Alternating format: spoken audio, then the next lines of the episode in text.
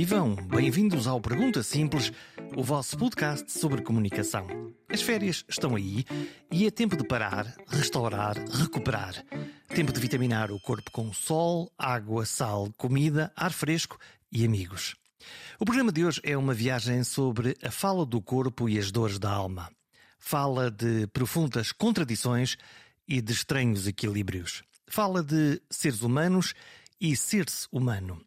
Se vos disser que é uma edição sobre o comportamento alimentar, doenças, causas e efeitos, estou a ser francamente redutor. É uma edição que vai à causa das coisas, ao corpo que tem um cérebro, ao cérebro que talvez tenha uma mente, e esse delicado equilíbrio, que às vezes se contradiz, depende mais dos afetos do que da vontade ou a simples recusa de comer. Vamos saber tudo durante esta edição.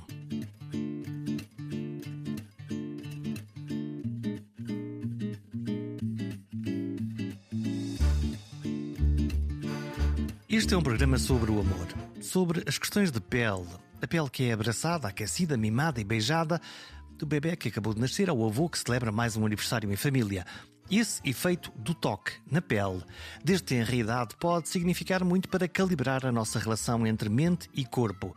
No fundo, a relação entre nós e nós mesmos, entre corpo e alma.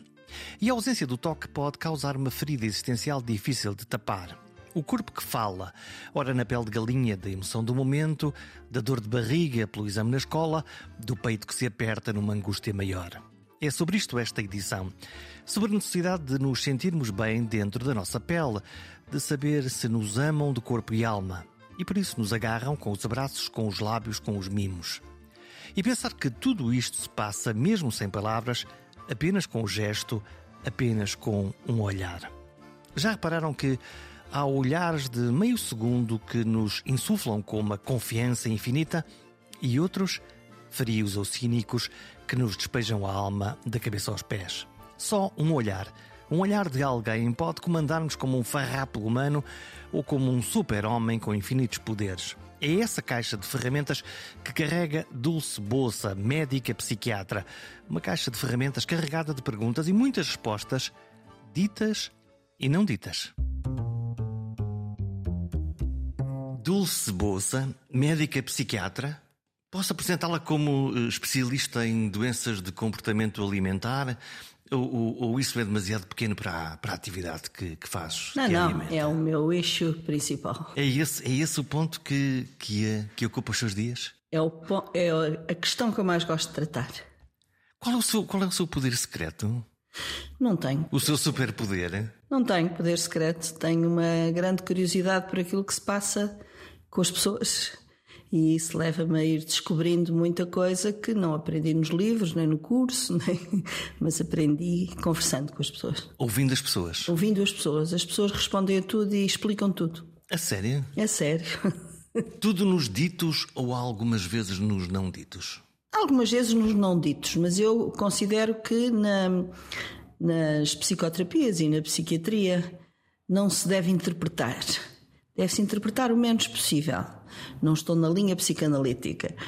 Eh, eh, deve-se clarificar, portanto, quando as pessoas. Eh, há qualquer coisa do não dito que é comunicado, a minha perspectiva é clarificar. Quer dizer o quê? O que é que está a querer comunicar? O que é que estou a, a perceber nos seus olhos e que não sei se é exatamente o que me está a querer comunicar? E, portanto, é assim que vamos andando. Então, mas eu pensava que os psiquiatras, a, a, a sua função principal, a sua tarefa principal no mundo era interpretar-nos. Pois, essa é uma linha e uma forma de, de, ver a psiquiatria e uma forma de se atuar dentro da psiquiatria e uma que eu propriamente não sigo. Hum, então, é esse, hum, interessa-me saber, esse olhar nos olhos, esse não dito, o olhas para mim, estás a tentar dizer-me alguma coisa, mas não consegues verbalizar? Não é tanto não consegues verbalizar, porque aí eu estou já a classificar o que a pessoa está a conseguir ou não conseguir fazer. É mais, não sei se estou a conseguir perceber o que me quer transmitir. E, e, vai, e vai sempre um nível mais fundo? Às vezes, outras vezes passa-se para o básico, para o real, para o concreto, para, para perguntas muito básicas como acho que hoje está um bocadinho irritada ou não. Ou acho que hoje há uma luz que vem de si que está e que me parece que o dia foi bom. É entre, entre a provocação e o, e o acolhimento? Não, a minha ideia não é provocar. A minha ideia é poder oferecer àquela pessoa um espaço de confiança em que ela possa transmitir-me aquilo que muitas vezes guarda dentro dela com, com sofrimento ou com mal-estar ou sem saber organizar-se dentro de tudo aquilo que sente e que, e que possa confiar em mim e, portanto, conversar comigo e, portanto, que possa dar a sua opinião e eu dar a minha resposta, porque eu sou dos psiquiatras que falo muito, não falo pouco.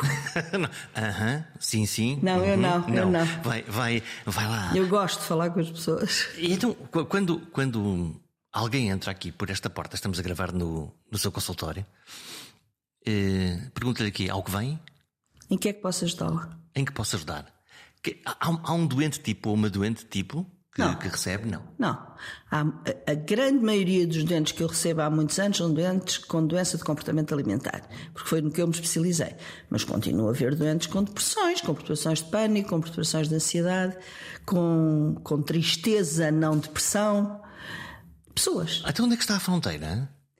A fronteira, eh, a fronteira é bem limitada. Eh, Uma tristeza que não é uma depressão é uma reação a um acontecimento de vida que magoou, mas que é ultrapassável. É ultrapassável desde que a pessoa consiga compreender onde está e para onde é que quer ir. E é um processo benigno, no fundo. Sim, é um processo normal. Temos que temos o nosso Normal. sofrimento, a nossa alegria, o nosso sofrimento, e estamos aqui sempre aqui a Exato. variar entre as duas coisas. A depressão, aí já estamos a falar de outra coisa mais séria, mais Não, profunda. não, muito mais séria, porque a depressão tem uma raiz biológica da constituição do próprio. E é por isso que muitas vezes as pessoas com depressão são, são mal acolhidas, são mal orientadas e, e não gostam de ir ao psiquiatra. Porque. As próprias pessoas. Sim, eu acho que ninguém gosta de ir ao psiquiatra. Então, Só depois com, lá. com medo de quê? De que, de que nos, nos Que o psiquiatra leia por dentro o que se passa e que a pessoa não quer desvendar.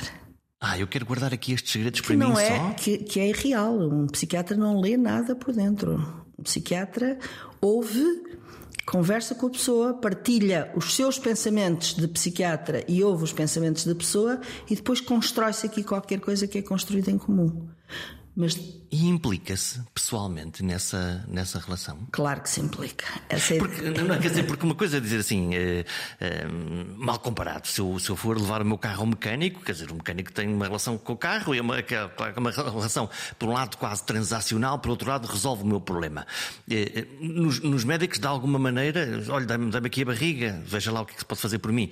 Os psiquiatras não, os psiquiatras usam a, a linguagem para. Para conseguir en- entrar ou permitir entrada no, no cérebro de cada um neste diálogo? a linguagem, mas sobretudo a observação. Mais do que a linguagem, é observar uma pessoa, ouvi-la e tentar acompanhar, pontos no lugar dela, aquilo que ela está a querer transmitir. E não adivinha nada. Eh, intui algumas coisas, pressupõe algumas coisas, mas o psiquiatra não adivinha nada, exceto se for conduzido por teorias. Todas as teorias psíquicas e psiquiátricas foram muito úteis para todos nós que aprendemos. Muito úteis. Para a base. Para, para a base e que nos acompanham para o resto da vida. Que de vez em quando lá vamos revisitar alguma coisa que disse eh, o Winnicott, ou o Freud, ou enfim, o Jung, muitos, muitos psiquiatras que nos antecederam e muitos atuais. Mas. eh, a interpretação, interpretar o que a pessoa está a querer dizer, responder, a explicar pela pessoa, é qualquer coisa que tira completamente a criatividade à própria pessoa. A pessoa fica colada à interpretação, na minha perspectiva. Portanto, é quase um preconceito do conhecimento. Se eu se pegar numa régua, na régua do Freud ou noutra qualquer, e colocar sobre aquela pessoa, Não serve, acho que não serve para nada.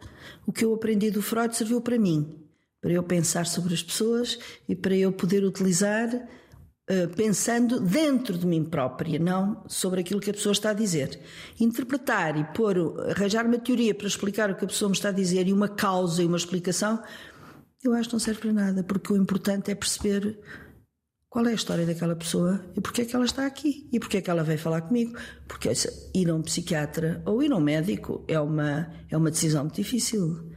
É uma decisão de sair da sua própria vida que controla e do seu conforto e do seu, e do seu bem ou mal-estar, mas da sua vida habitual, ir ao pé de uma pessoa que não conhece, não sabe o que é que vai, que vai dizer sobre ela, o que é que vai orientar, se vai controlar a sua vida, se vai dar indicações do que é que deve fazer ou não, e portanto é uma, é uma situação muito, muito difícil.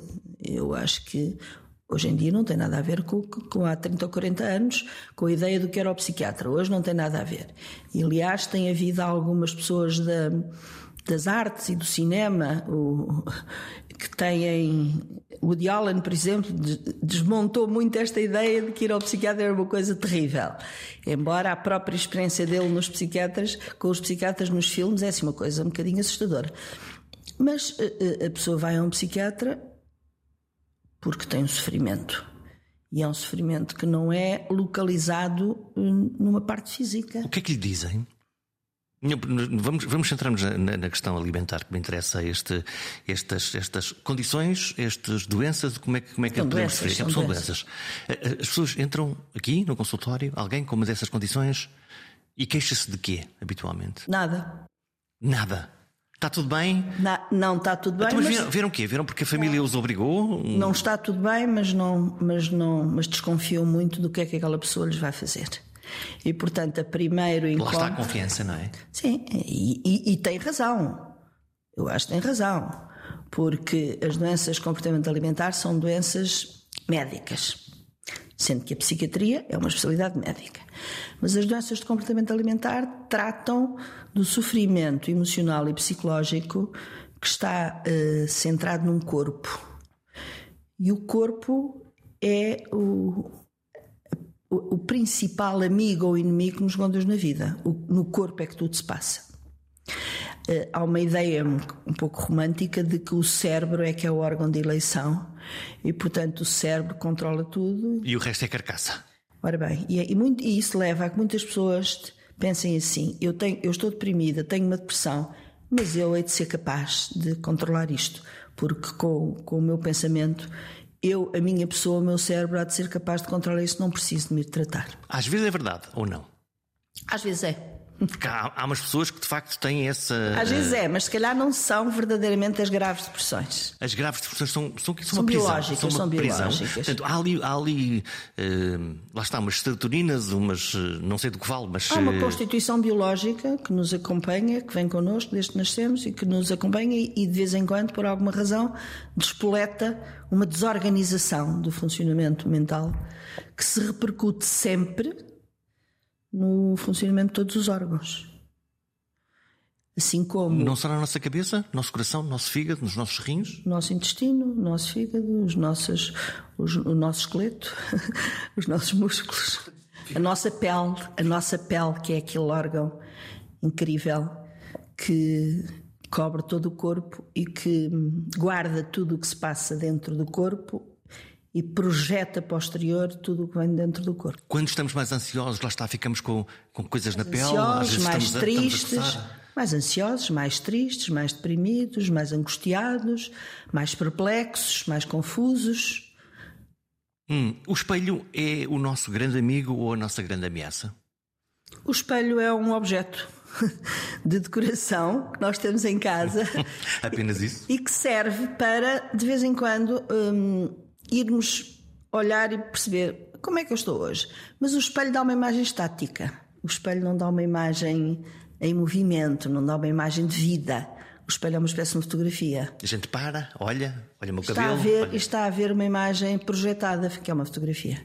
Não está a ver no espelho sentimentos, emoções, eh, confusões, guerras, angústias, E isso vemos para dentro ou vemos naqueles que nos são mais próximos? das duas maneiras.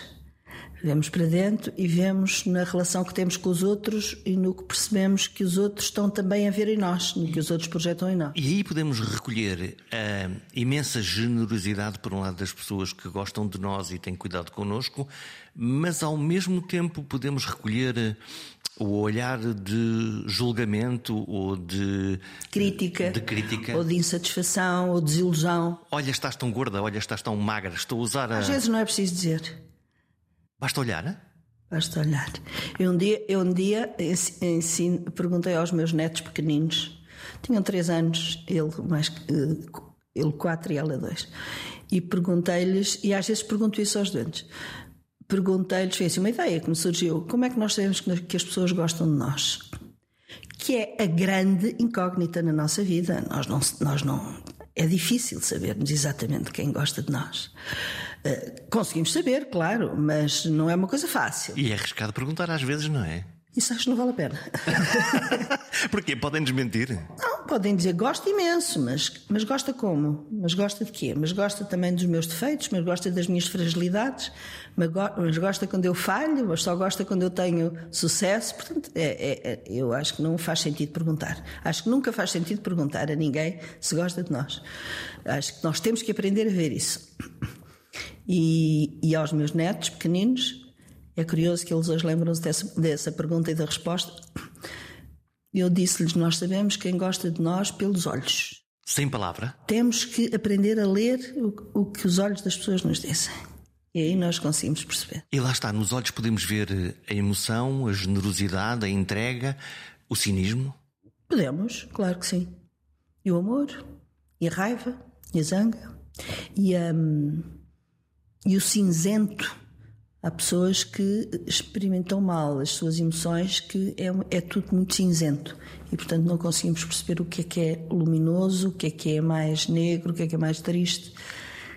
Essa é muita das conversas que temos aqui neste gabinete. Mas essa subjetividade, eh, porque no fundo eh, o diz-me o que dizem os teus olhos, há uns olhos que são muito claros. Há momentos em que, nos momentos de paixão ou nos momentos de raiva, se calhar os olhos falam muito alto há momentos uh, muito baços.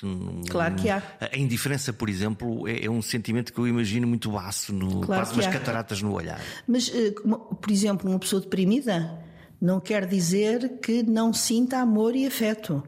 Pode não conseguir transmiti-lo. Está anestesiada? Está. Apática, no fundo, não é? Está, está virada para dentro dela e fechada.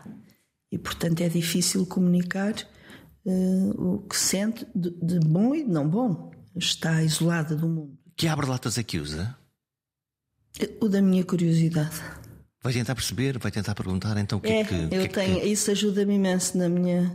Desde sempre, desde que eu decidi para a psiquiatria. É a minha curiosidade em perceber as pessoas e a vida. Hum. Nesta, no, no caso das doenças de comportamento alimentar, eh, tenho a ideia, posso ser já desmentido de imediato, de que há uma componente de género. Quando eu penso em, nas anorexias, eh, por exemplo, estou a pensar em raparigas jovens, adolescentes ou pré-adolescentes. Isto faz algum sentido? Ou estou a ser redutor? Não, é aquilo que tem observado, é aquilo que tem ouvido, é aquilo que tem lido, é aquilo que tem constatado. Agora, neste gabinete passam muitos rapazes. Também. E rapazinhos muito jovens, com 10, 11, 12 anos. Tão cedo? Sim. O que lhes dói? Porque a anorexia e a bulimia não são manias de magreza. Não são uma perseguição do ideal de magreza. Isso é o que se disse então, durante muitos anos. Que é aquela coisa do estás tão magra, rapariga, vê lá se comes, ou neste caso estás tão magra. Muitos anos diz, portanto, é, é impossível compreender como é que uma rapaz ou uma rapariga, ou uma mulher ou um homem, todos passam por, eh, por estes locais onde se fala destas doenças, é impossível perceber como é que uma pessoa está descarnada, como a pessoa está desnutrida e continua a não reconhecer que está muito mal e que está, mas não é porque quer estar assim. Em 30 anos da minha profissão a lidar com estas pessoas, nunca encontrei nenhuma anorética nem nenhuma bulímica que quisesse continuar anorética e bulímica. E então o que é que as impede, no fundo, de. Olha, eu vou-lhe dizer porque é uma. É uma ideia que se tem sobre estas doenças muito recente, há uns 10 anos para cá. E a ideia não é minha, mas é partilhada totalmente por mim. Durante muitos anos, eu e as pessoas todas com quem eu trabalhava, e mestres com quem eu trabalhei, com quem eu aprendi, costumávamos dizer assim: um, para se ter uma anorexia é preciso ter uma constituição própria. Não é qualquer pessoa que começa com uma dieta e que cai numa anorexia. Uma bulimia já é uma coisa diferente. E as doentes bulímicas gostariam de ser um bocadinho anoréticas, eh, mas não conseguem. Portanto, há qualquer coisa que é constitucional. E tem havido muita investigação ao longo dos anos da genética e do que se transmite, e do, de alguns genes já identificados e tal. E eu, durante muitos anos, interroguei-me muito sobre o que é que é isto da Constituição. Quer dizer, a gente explica isto às pessoas que não lhes sabe explicar outra coisa. Portanto, o que é isto da vulnerabilidade? Há uma vulnerabilidade para ter estas doenças. E é verdade, nem toda a gente tem uma anorexia quando faz dieta, quando perde peso e quando ninguém fica desnutrido e ninguém, não é toda a gente. Pelo contrário, até quando alguém quer fazer, até, até luta ao contrário, porque até é sim. é difícil fazer. Muito difícil, só as anoréticas é que conseguem. Portanto, na, na, realidade, tem um poder que pode ser uma catástrofe. Não, não é um poder. Não? É uma vulnerabilidade? É. E, e há uns anos para cá, hum, alguns psiquiatras que se, europeus que se, que se interessam imenso por estas, por estas questões, um dos quais eu cito porque foi a pessoa que, me, que um dia ao ouvi-lo falar, eu tive assim uma espécie de uma epifania e tive a resposta à pergunta que durante 30 anos não tive. É curioso. Mas isto na vida é, é curioso porque de vez em quando há momentos em que as coisas se, se manifestam. Uma epifania. E foi o que eu senti. Ele estava a falar do, da anorexia, ele é italiano, chama-se Giovanni Stangelini, e estava a falar da, da ideia dele e dos estudos últimos sobre uh, anorexia, também a bulimia, mas mais a anorexia. E, e a certa altura disse que estas doentes têm. Nós temos um sistema dentro no nosso cérebro que, que tem duas funções fundamentais para nós nos equilibrarmos no nosso corpo na vida e que são a propriocepção e a interocepção. A propriocepção é a noção que nós temos do corpo. Cada um de nós tem uma noção que não é, não é absolutamente exata. Se fizer esta pergunta a alguém, como é que sentes o teu corpo, as pessoas ficam baralhadas e não sabem muito bem explicar. Pessoas sem doença, pessoas, todos nós. A interocepção é uma noção do que é que se está a passar dentro do corpo e nos órgãos, portanto, ser capaz de perceber o meu estômago está a funcionar bem, o meu intestino não está a funcionar bem. De ouvir o nosso corpo? De, de ouvir e o sentir, mais sentir que ouvir. Estas pessoas que têm uma anorexia nervosa, até ao que se sabe agora, porque um, a curiosidade e o estímulo e o fascínio da ciência é que está sempre a avançar e está sempre a descobrir coisas e a alterar teorias antigas para outras, este é que é o fascínio da ciência. E há, e há um autor da filosofia das ciências que se chama Paul Feyerabend e que tem um título, um livro que se chama Contra o Método e, e é um livro sobre filosofia das ciências. Mas para mim a frase principal daquele livro diz: para se fazer ciência qualquer coisa serve. É, é, é a chave principal para mim daquele, daquele livro. E, e, é verdade, quer dizer, as coisas vão mudando e vão substituindo teorias antigas, com base nas antigas, porque não é na, nada é lixo, só que vai-se acumulando experiência sobre aquilo que já se sabe. Vamos limpando umas arestas, vamos evoluindo, vamos colocando mais uma pedra no castelo. E acrescentando e modificando e pensando, afinal não era bem assim, afinal isto veio mostrar que é um bocadinho de outra maneira.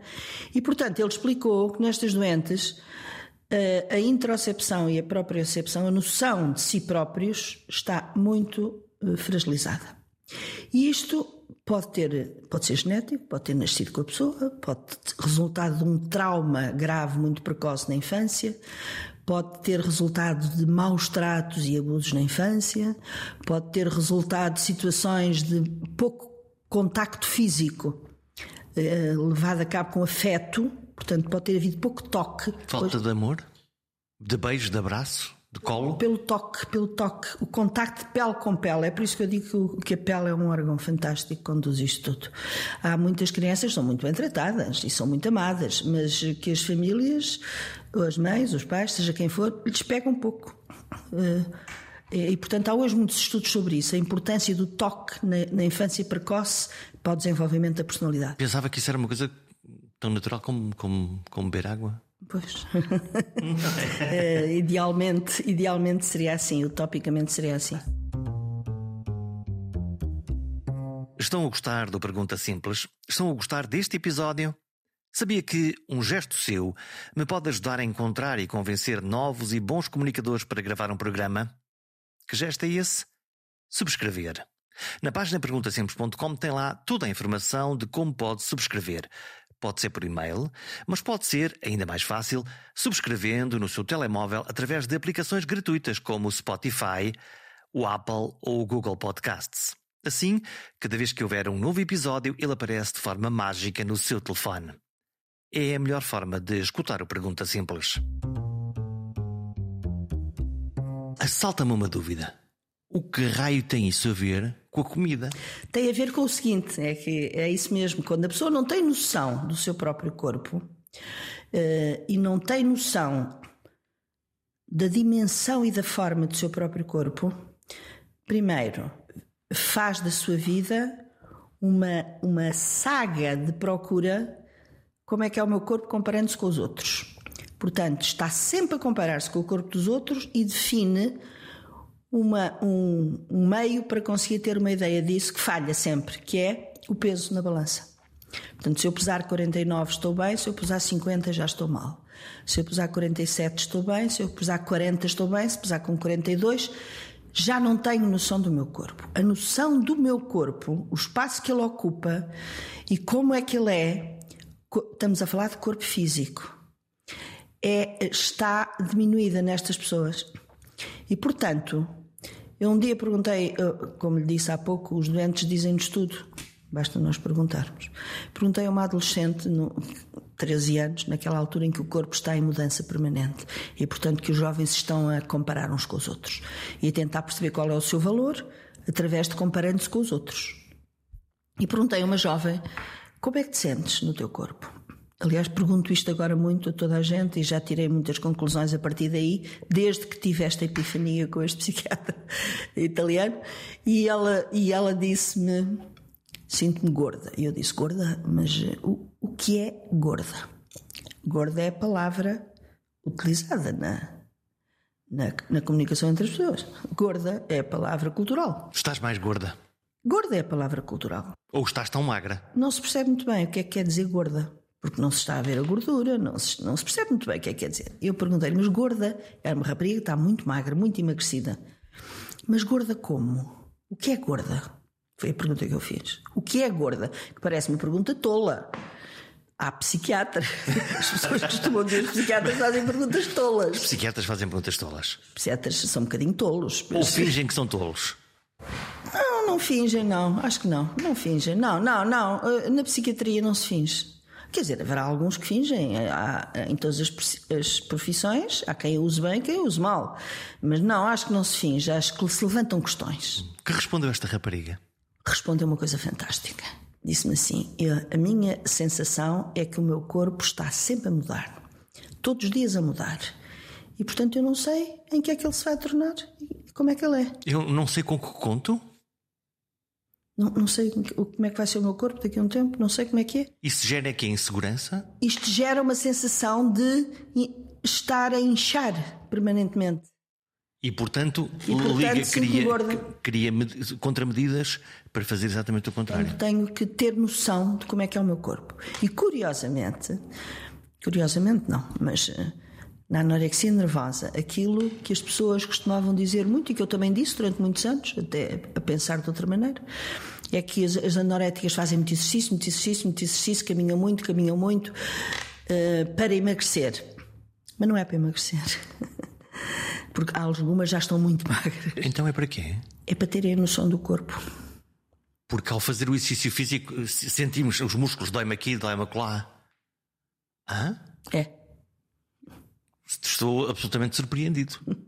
Há muitas doentes anoréticas que tomam um duche de água a ferver, ficando até com algumas queimaduras no corpo, ou água gelada, exatamente para sentirem o corpo. Portanto, hum, precisam de quase extremar esse, esse sentimento de, de, vida, de que estão cá, de que têm um corpo, de que exatamente. uma apropriação do seu próprio corpo. Precisam de conhecer o corpo, porque sem corpo não conseguimos viver. Não é o cérebro que nos conduz para viver, o corpo é o que nos leva aos outros. E como ninguém vive sozinho, vivemos com os outros e somos os outros, é preciso conhecer o nosso corpo, as capacidades, as dificuldades, as fraquezas. E, portanto, tratar estas doenças é ajudar as pessoas a conhecer o seu corpo. É, é, Pergunto-lhe, no caso dos os casos extremos, das pessoas que sabem que se, nós todos sabemos, não é? Que se não, não comemos, morremos. As pessoas com anorexia não sabem. Mas querem morrer? Não. Então... Não. As pessoas com anorexia, algumas para, dadas as circunstâncias da vida e os muitos anos de doença e tudo a falhar, e algumas suicidam-se, mas são poucas. As doentes com anorexia nervosa não querem morrer, nem com bulimia. Querem viver, mas não sabem como é que hão de viver porque não sabem o que fazer com o seu corpo. Mas, mas sabem que o, o, caminho, se continuarem naquele percurso, é, eh, é inevitável. Não acreditam. Não acreditam. Nenhuma anorética, por mais emagrecida, descarnada, em caquexia, daquelas que precisam de ser internadas, ou então morrem, e algumas morrem, uh, porque não foram tratadas, não, não, já não se conseguiu fazer nada. Nenhuma delas acredita que pode morrer, acredita sempre que pode continuar a viver assim e quer ajuda, que isto é que é, isto é que é incrível. É que estas doentes, era, é isso que é preciso que os médicos e, e Percebam isto. Uma doente que diz não come, não quer, não come, falta, não vem, não come, não é porque não quer ajuda, é porque tem um enorme medo do que é que vem a seguir. E portanto não quer arriscar, tem uma falsa sensação que adquiriu um poder sobre o seu corpo, que não, que não tem poder nenhum, perdeu completamente o controle do corpo quando chegou a uma anorexia grave. Mas tem a noção, foi tanto tempo a treinar aquele controle do corpo, que tem um enorme medo do que é que acontece se abandonar aquele comportamento. Portanto, todas as pessoas com uma doença de comportamento alimentar querem ser ajudadas. Isto é uma declaração que eu faço sem nenhuma dúvida. Algumas não são, algumas não aguentam e desistem. Mas precisam de ser convencidas? Não. Precisam de lhes ser dada em, em muitas conversas uma noção de confiança, de que podem arriscar e, e de que têm sempre a possibilidade de se arriscarem, podem voltar atrás. Acontece é que qualquer pessoa com uma anorexia nervosa ou com uma bulimia que entrou num caminho de enorme sofrimento sabe que se começar a tratar-se não quer voltar atrás. Mais uma contradição. Mais as contradições da mente humana, do ser humano e da vida. Então, e como é que, para alguém que tem os olhos de uma perita e que está a ver à sua frente eh, um caminho que vai, vai, ter a catástrofe se não, se não for possível resgatar aquela pessoa.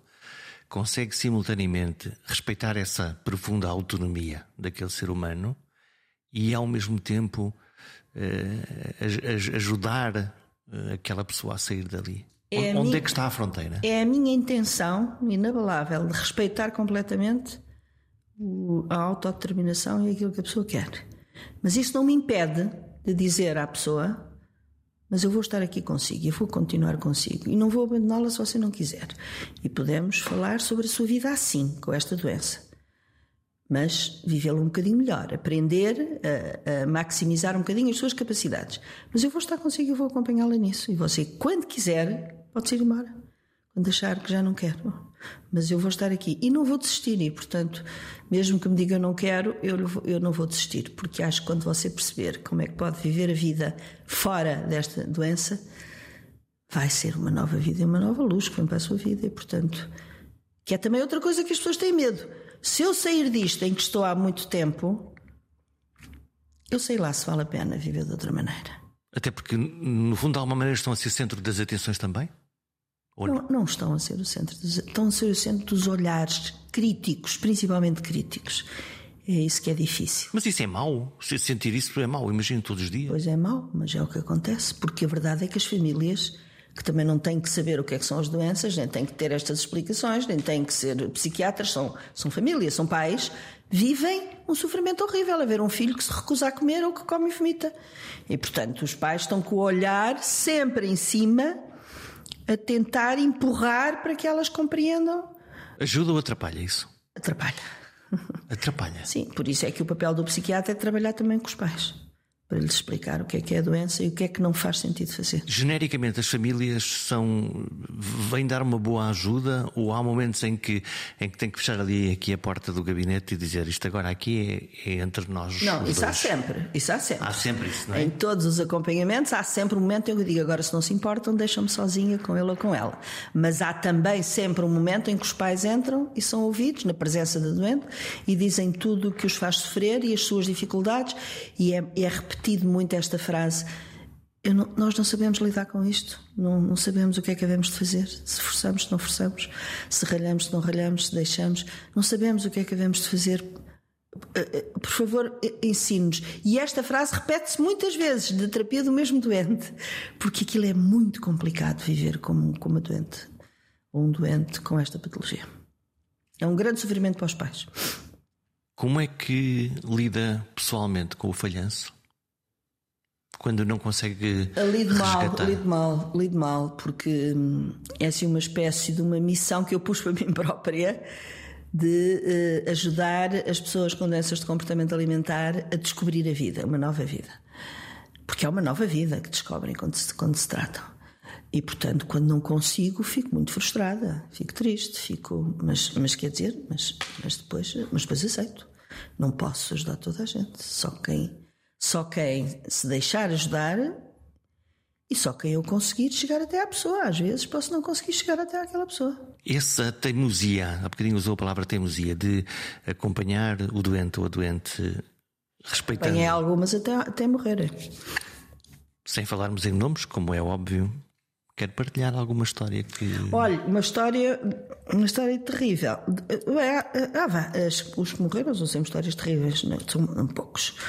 Mas há uma história incrível de uma menina com 21 anos que foi, teve internada em Santa Maria, quando eu pertencia à equipa de Santa Maria, que era uma, uma aluna excelente universitária, uma anorexia gravíssima, e tinha também um lado muito, muito crente na vida do além. E, portanto, ela não queria morrer. Mas se morresse, era uma maneira de se encontrar com Deus e de se realizar dessa maneira. Uma pessoa muito especial, muito, muito inteligente e que, me, que eu guardo dentro de mim. E eu acompanhei essa, muito, muito doente. Caminhava quilómetros e quilómetros todos os dias na, na cidade. Eu acompanhei essa doente durante uns dois anos, e ela recuperou peso, recuperou estado nutricional, recuperou uh, bem-estar, eh, não, não completamente, mas recuperando, foi recuperando. Até que chegou uma altura que eu disse: isto não está. Porque há vários parâmetros objetivos para se poder dizer que uma anorexia está tratada. Isto não está resolvido. Nós ainda, há aqui muita coisa ainda para. Pois, mas eu agora já não quero mais. Eu disse: pronto, eu cá estou. Se algum dia quiser, volto que eu estou cá. E foi uma viagem, um caminho uh, duro, difícil, mas aproveitou-se para as duas. Desapareceu. Eu tinha uma relação muito próxima com os pais, que recebia muitas vezes e vinham muitas vezes falar comigo e confiava imenso em mim e tal. Pronto. E depois soube mais tarde que esta menina um, foi fazer. Uh, quer dizer, interrompeu tudo o que era tratamento médico que tinha a ver com o corpo, que é o tratamento de um psiquiatra e foi fazer uma terapia psicanalítica, eh, onde uh, aquilo que se valoriza é o que se passa dentro do corpo e na mente e não o corpo. Portanto, não há nenhum psicanalista que pese uma doente com anorexia, que fale de comida, não, faz parte da técnica. Fala daquilo que pensa, daquilo que sente, Sim, só, daquilo que angustia. Daquilo... Só, só. E esta menina, durante o tempo, é claro que depois estas coisas vieram a saber, se eu sou pelos pais, andava a ser acompanhada e começou a perder peso outra vez, a perder, a perder, a perder, a perder. E um dia eu ia para o hospital e, e, passado aí uns dois anos, encontrei ali ao pé da cidade universitária a caminhar, a caminhar, a caminhar longamente, outra vez altamente desnutrida. E liguei para casa e perguntei à mãe: Eu vi a sua filha, mas eh, está outra vez mal. Pois, mas não conseguimos. Ela está a fazer uma terapia, não quero, não quero mais, não queria falar do corpo, ela não queria recuperar, ela tinha medo de recuperar corpo. E portanto, a doutora Dulce está sempre connosco, a, a, a sua, o seu nome está sempre na nossa cabeça, quando ela quiser ir, ela vai. Mas ela neste momento não quer mais nada. Bom, e um dia estava eu na minha casa de fim de semana, um sábado de manhã, e toco ao telefone, e era a mãe dessa menina que me disse: Doutora Dulce, estamos aqui no hospital e eu ouvi muito barulho, muito barulho, muito barulho. E eu queria telefonar-lhe para lhe dizer uma coisa e eu ouvi. Ah, não. Três dias antes a mãe disse-me: eh, Vamos levá-la para o hospital, porque ela desmaiou em casa. Tentei fazer respiração boca a boca, não consegui reanimá-la. Vamos para o hospital. Isto está muito mal, eh, só para a doutora saber. E era fim de semana eu disse: Então, quando estiver lá e quando os meus colegas virem, diga-me que eu dou dar um salto aí para falar com ela eu tinha uma certa esperança que lhe podia transmitir um bocadinho de confiança. De, de energia. De... Pois, de energia, não sei. Era uma experiência minha, era uma coisa minha. Bom, e, e, a mãe disse: está bem, quando ela já tiver sido vista e for para, e for para os cuidados intensivos, nós dizemos. No dia seguinte, a mãe liga-me e eu ouvi muito barulho, muito barulho à volta uh, da mãe a falar. E a certa altura só, só ouvi esta palavra, autópsia. E fiquei completamente gelada. Perguntei à mãe: não percebi bem não percebi uh, o que é que disse. E ela disse: é, os médicos estão a perguntar se faz sentido fazer autópsia ou não. Nós não queríamos que ela fizesse. Eu disse: Pois isso é uma decisão dos médicos, não posso, não posso interferir nisso. Eu sei de que é que a, que, a, que a sua filha morreu, mas não posso interferir nisso e, portanto, se os médicos acharem que é preciso. E, portanto, foi horrível esta experiência. Como é que se recupera disso? Como é que, como é que a médica recupera disso? Eh, sofrendo, eh, fui, fui ao funeral, fui lá, tive um bocadinho lá ao lado dela, apoiei muito os pais, os pais depois vieram algumas vezes falar comigo, os pais estavam cansados e exaustos disto, cansados desta doença. E para os pais foi quase um, um alívio eh, isto acabar. E depois, pensando nela e nas conversas que tive com ela, e pensando que isto foi o caminho que ela, que ela quis e tinha direito a, a escolhê-lo. Tinha direito. Não era o que eu queria, mas era o que ela queria. Já vi os casos de grande sucesso? Aqueles que diz isto vai ser mesmo muito difícil e depois há um muito, clique. Esses são muito bons, mas a recompensa. São muito bons, é bom ver uma pessoa a renascer para a vida. Mas a, mas a principal recompensa é que uh, uma grande maioria das pessoas que eu sigo, mesmo as que estiveram muito mal, depois ficam minhas amigas. E, portanto, depois, quando tem um filho, vem-me apresentar um filho. Quando acaba o curso, vem mostrar, vem pedir para assinar as fitas. Quando se casam, vem dizer que gostavam que eu fosse ao casamento. Eu não vou. Aliás, costumo, passo por lá, mas não vou ao casamento, que é uma coisa de família. Mas, portanto, a recompensa é essa. Mas implica-se mesmo? Ah, completamente. Ah, isso implica-me completamente. E acho que, para mim, não fazia sentido sou de outra maneira. Mas não sou daquelas pessoas que levo para casa os dramas das doentes. Portanto, eu em casa não falo disto. Como é que é? Como é que toma esse banho mental para. Não sei, olha, não sei. Isto acho que a família também não tem que levar com isto, não é? Isto foi eu que escolhi. E portanto, a família não tem que levar com isto. Como é que um, como é que um psi lida com os dias maus? Ou, ou, como é que cuida da sua própria ah, como saúde toda mental? a gente, como as outras pessoas todas. Com as neuras que todos temos? Ah, igual, e com os mesmos erros, e com as mesmas falhas, e com os mesmos, uh, com os mesmos fracassos, e com as mesmas tristezas, e com as mesmas angústias, e com as mesmas sensações não consigo. Igual. Somos todos iguais. Humanos. Estudamos uns para fazer uma coisa, outros para fazer outra. Ser humano é carregar essa condição comum, lidar com as emoções e tentar curar as feridas com o sal da vida. A ansiedade permanente não ajuda, mas se calhar é a parte principal da nossa forma de expressão. Nos próximos dias, aproveitem se puderem para ligar o vosso modo de regeneração. Aprendi nesta edição que não vale a pena perguntar se gostam de nós, mas que os abraços têm um grande poder curativo. Pratiquem muito e partilhem o segredo. Até à próxima.